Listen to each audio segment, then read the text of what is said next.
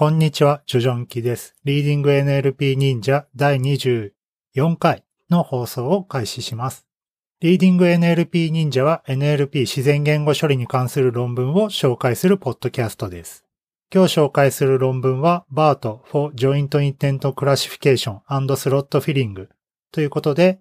intent 分類及び slot filling を、 joint learning で、行う。それを BART でやるよっていうえ論文の紹介になります。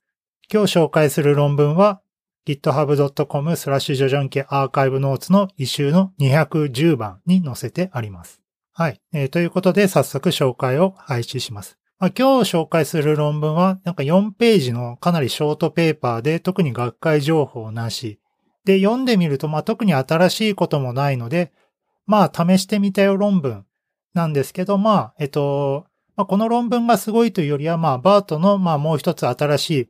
え、NLP タスクであって、まあ、やっぱバートすごいね、みたいな結果が出ていたので、まあ、えー、ちょっと紹介してみようかなと思います。まあ、今日はだいぶ楽というか、まあ、短めの、放送になるかなと思います。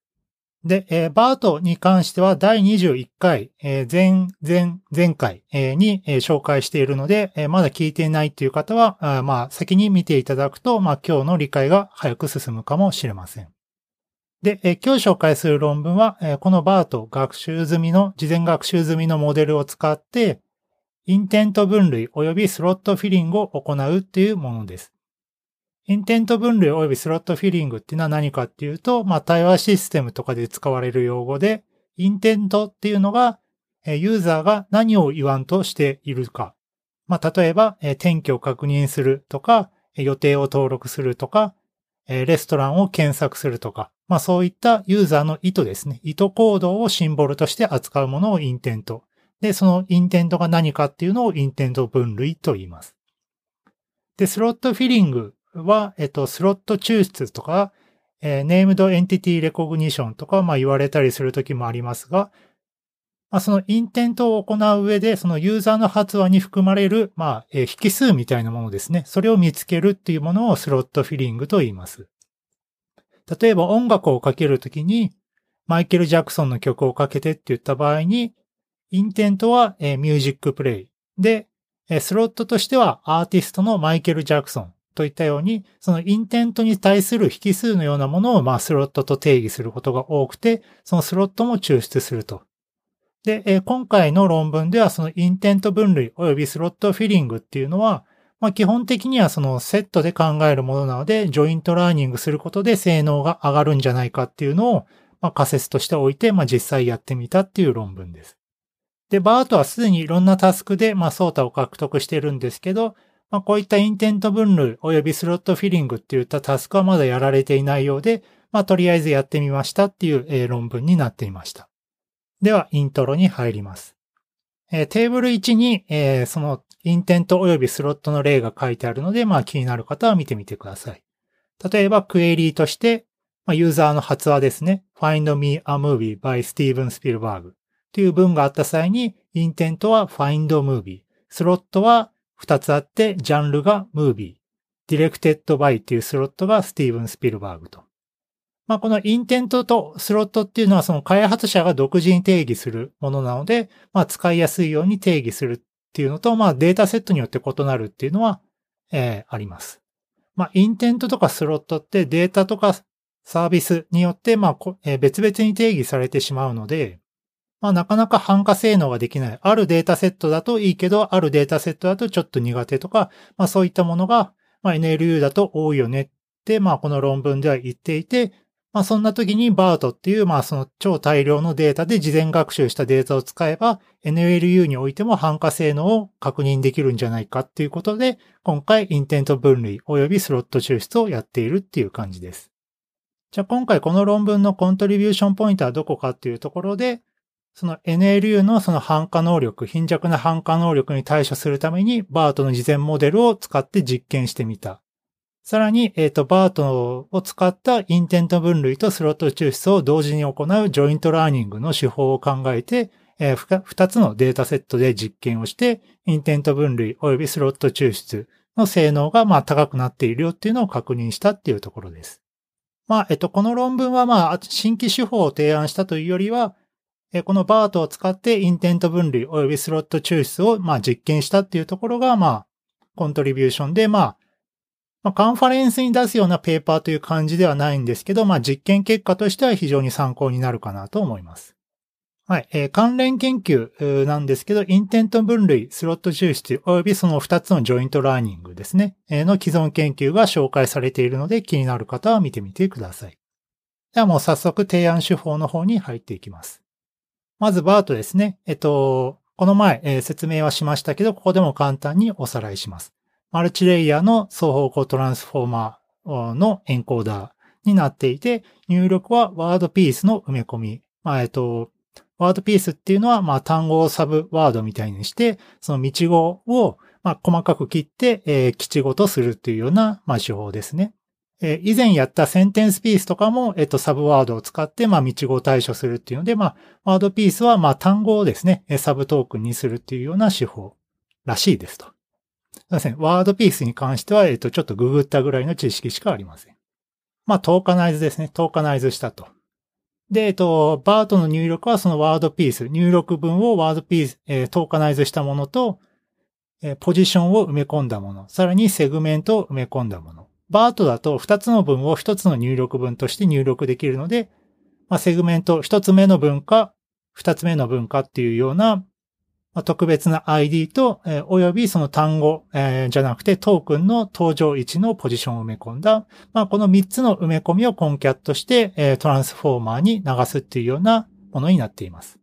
なので、バートの入力って、その、そのコンキャットしたものを x1、x2、点々、xt と、まあそういったシーケンス列、その長さ t のシーケンスになっていて、出力は H1、H2 点々 HT っていう形になっていて、その入力のシーケンスに対応するような隠れ層の出力が出てくるっていう感じです。で、これは事前学習されているので、まあ、あとはその最終レイヤーにそのタスクに合わせた出力を用意してあげて、 fine-tune することで、まあ、いい性能が得られるよっていうのが BERT でした。じゃあ今回この BERT を使ってどうやって intent 分類とスロット抽出を同時に行うかっていうのを見ていきます。そのどうやって行うかっていうのはフィギュア1に書いています。 intent 分類とスロット抽出、それぞれ行うんですが、一つずつ説明していきます。まず、 intent 分類は簡単で、入力文の一番最初のトークンですね、に該当するところの隠れ層の出力要は H1 から HT における、H1 ですね。H1 を使って、これをアフィン結合プラスソフトマックスで他クラス分類による、え意図を、識別する、分類するっていうものになっています。まあ、インテント分類はまあ、普通の他クラス分類なので、これで良いかなと思います。じゃあ次にスロット抽出はどうやるかっていうと、スロット抽出っていうのは時系列に対するラベリングなので、え、どうやるかと言うと、まあ基本的には簡単で、H2 から HT に対応するところで、それぞれのトークンでアフィン結合プラスソフトマックス、さっきと同じようにやってあげれば良いと。ただちょっと注意が、えっと、バートっていうのはワードピースの埋め込みを使っているので、まあ一般的な文法的なそのトーカナイズされたものっていうよりは、サブワードを含む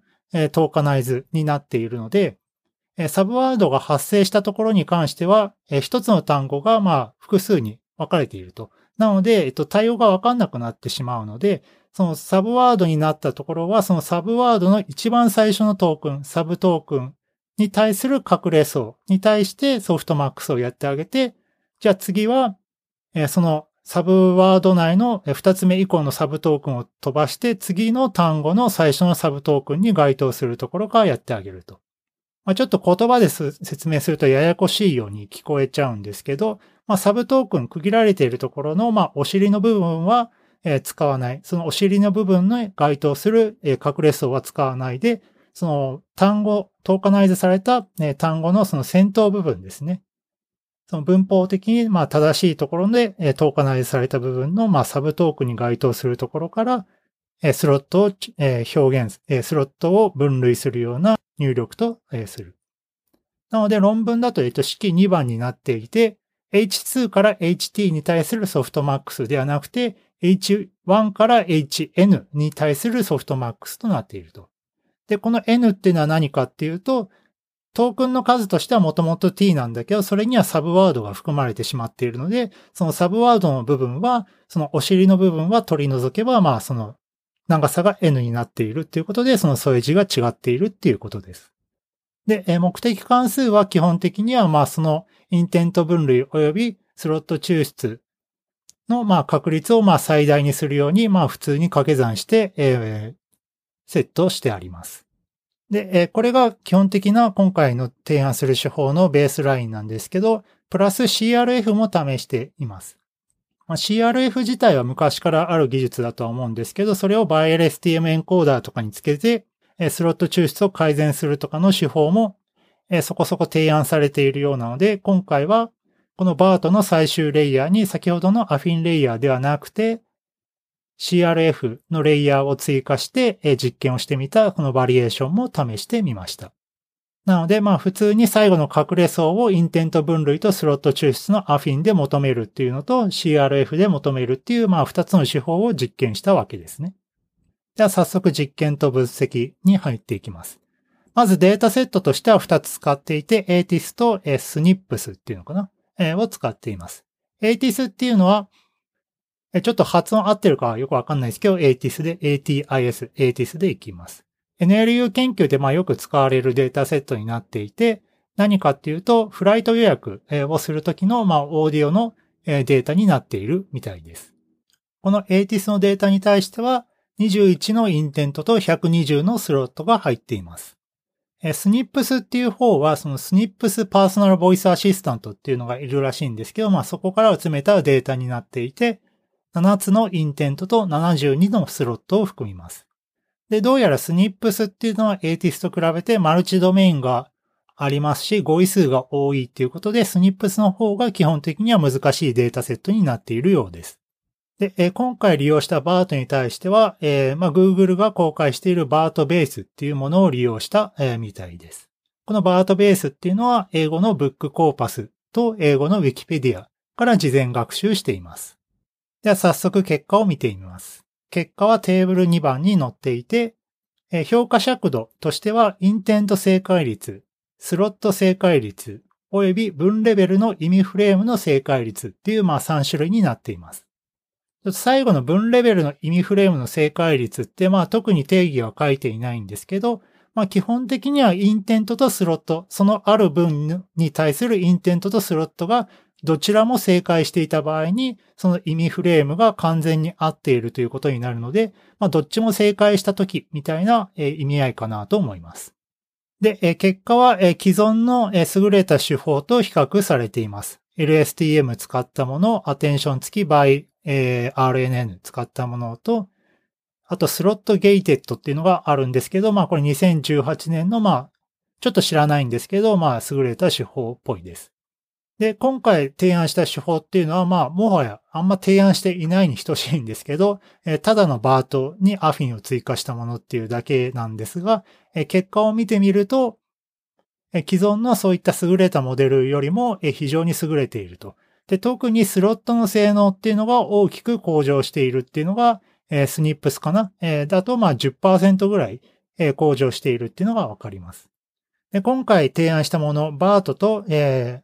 バートのアフィンと、えっと、バートの CRF ですね。えー、を見てみると、まあ CRF じゃない方が高いんですけど、まあ CRF もそのアフィンの方に対してなかなか切迫したスコアを出しているっていうのがわかります。で、さらに、えっと、ATIS だとまあそもそも結構まあもうこれ攻略されているデータセットっぽくて、えー、ベースラインも90何パーセントとかなんですけど、スニップスは、えー、その最近のモデルでも80、90%弱ぐらいになっているですけど、まあ、バートを使うとその辺の改善率が大きいっていうのが、えー、見てわかります。で、ちょっとこの結果に対してちょっとツイッターでコメントがありまして、えっと、エイティスの結果に関してはもうすでに、えっと、この論文で紹介されているものよりも、えー、かなり優れた方、えー、性能を出している手法っていうのがすでに、えー、報告されていて、まあ、確かにそれを見てみると、え今回、比較手法、えの結果よりも良いものっていうのが実際に報告されていたりするので、まああんまフェアじゃないよねっていうことが、まあツイッターで報告されていたので、えっ、ー、と、そのリンクも同じところに、まあ、GitHub の、まあ、イシューの中に貼っておきます。まあ、今回この論文4ページでちょっと、まあ、怪しい感じはあったので、まあ、こういったこともあったのかなとは思うんですけど、まあ、バート、まあ、特に工夫しなくてもこれだけの性能が出るよっていうので、まあ、えー、非常に参考値としてこの論文を見ていただければ良いのかなと思います。なので、まあ、この論文も、えっと、ソータを獲得みたいなことを、えっと、明示的には書いていなくて、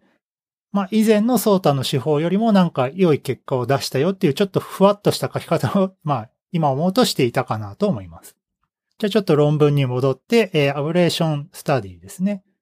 まあこれ今回 joint learning をしたけど、 joint なしだとどうなるのっていうので、まあやっぱり intent 及びスロットの結果っていうのは、えー、下がってしまっているので、その joint learning、やっぱり意味があるよねっていうのを、えー、確認しています。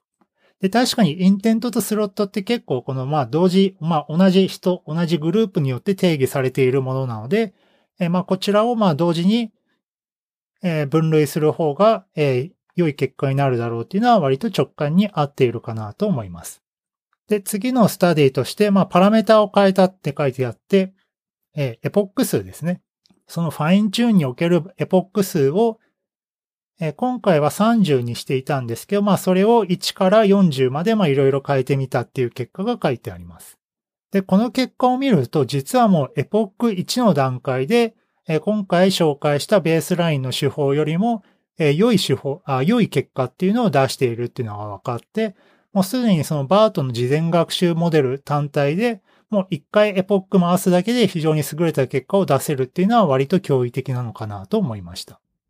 で、二つの目の分析が定性的な分析になっていて、まあこれもなかなか面白いんですけど、Joint BERT、まあ今回の手法と slot-gated、まあ最近の手法を比較しています。で、その比較した文はどういったものかっていうと、need to see Mother Joan of the Angels in one second っていうもので、